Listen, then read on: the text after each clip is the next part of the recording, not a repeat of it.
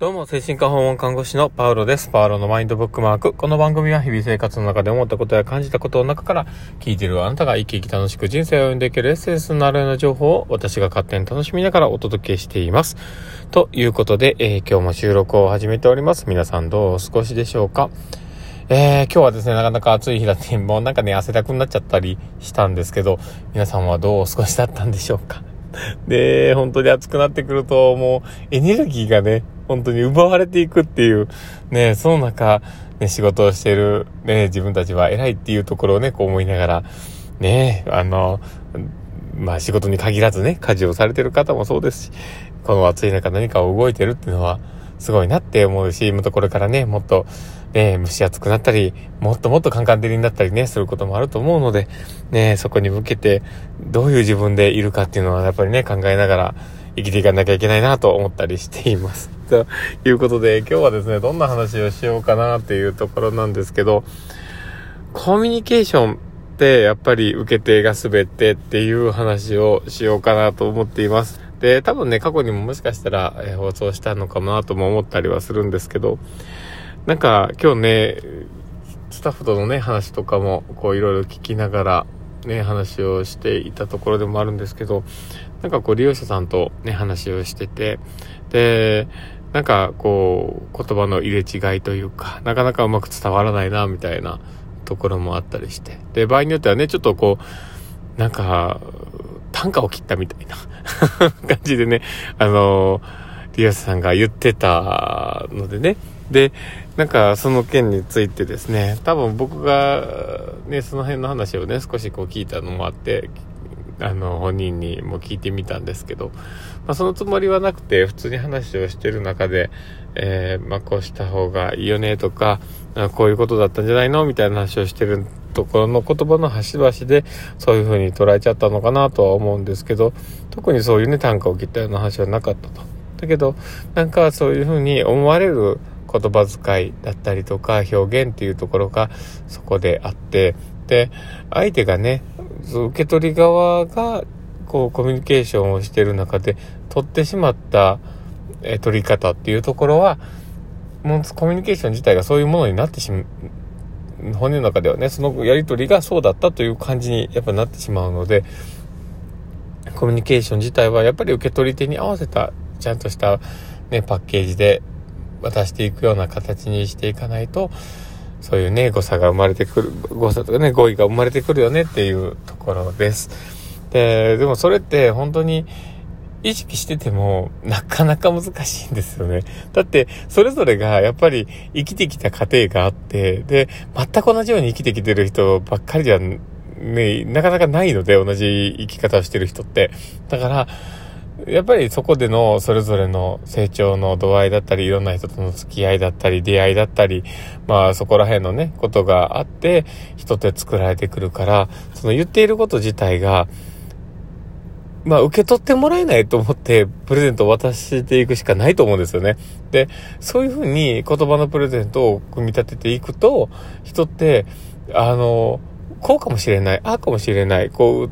っていうね、こう、いろんな予測を立てながらね、こう、相手に、ね、言葉のプレゼントを渡すっていうことをするから、なんか釣れてるかなっていうアンテナも張るし、なんかうまく受け取ってもらえてないのかなっていう相手を見る視点も、やっぱり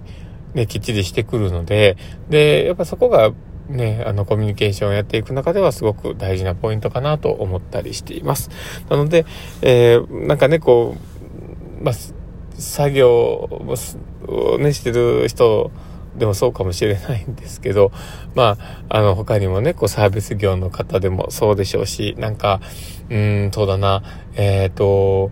まあ、看護とか介護とか、まあそういうね、えー、医療現場以外のところでもそうかもしれないんですけど、やっぱり言葉の使い方をどれだけ丁寧に扱って、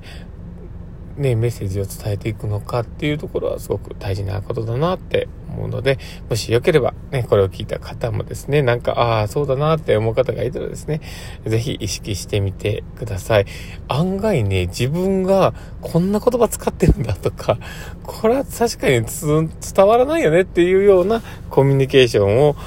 組み立てたりするんですよね。で、それってね、本当に自分ではわかんない部分がやっぱりあるんです。なので、なるべくね、誰かになんか、そういうね、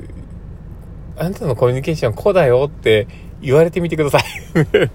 でもね、言われるのってすごい嫌なんです、人って。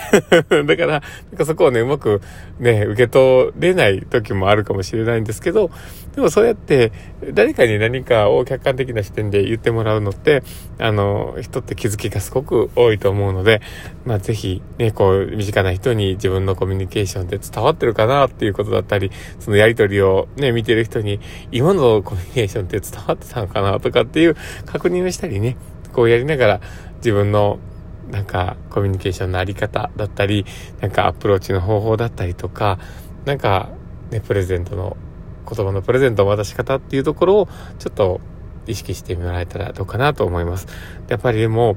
医療とか、あの、福祉現場とかっていうところって、そういうのってすごく丁寧に扱わなきゃいけないなっていう場所だと思うんです。なので、やっぱりそういうね、従事してる人だったり、まあ、そういう少しでも携わってる方はですね、なんかね、少しでも意識した方が、なんかね、これからのコミュニケーション自身も成長しますし、なんか、うん、あの、自分がなんかすごく役に立ってる感覚というか、充実感みたいなものもまた生まれてくるので、うん、もしよければ、あの、聞いた方は参考にしていただけたらと思います。ということで今日は、えー、コミュニケーションは受け取り手が全てっていうような感じの話をしてみました。えー、これを聞いて、えー、あ、面白かったな、なんかまだみんなったなと思う方がいたらですね、えー、もしよければリアクション残していただけると嬉しいですし、えー、フォローいただけるとありがたいなと思っております。で、ツイッターの方もですね、ほとんどうまく稼働してませんが、ツイッターの方もやっているので、もしよければフォローいただけると嬉しいなと思っております。で、この出会いがですね、えー、ね、僕にも、